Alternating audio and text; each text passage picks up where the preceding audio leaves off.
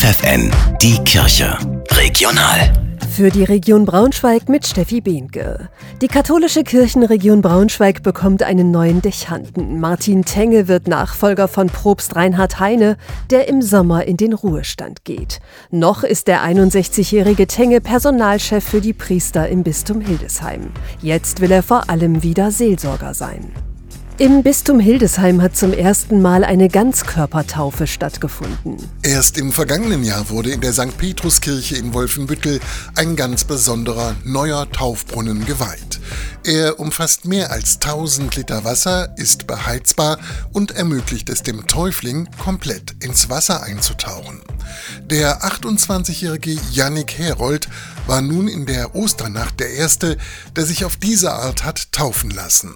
Der begehbare Brunnen ist einer der wenigen seiner Art in katholischen Kirchen und der einzige im Bistum Hildesheim, der Kirchenregion zwischen der Nordsee und dem Eichsfeld.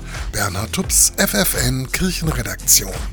Zu einem Flohmarkt für Familien laden die Goslarschen Höfe von Caritas und Diakonie an diesem Sonntag ein, passend zum Konzept der Höfe Nichts ist unbrauchbar, das sagt Hofleiter Holger Pape. Da geht es eben darum, dass ja alles, was wir sonst vielleicht schnell mal auch einfach entsorgen, eben bei uns eine zweite, dritte, vierte Nutzung erfahren kann, statt entsorgt zu werden. Der Familienflohmarkt ist geöffnet von 10 bis 14 Uhr. Die Goslarschen Höfe sind ein Integrationsprojekt von Caritas und Diakonie.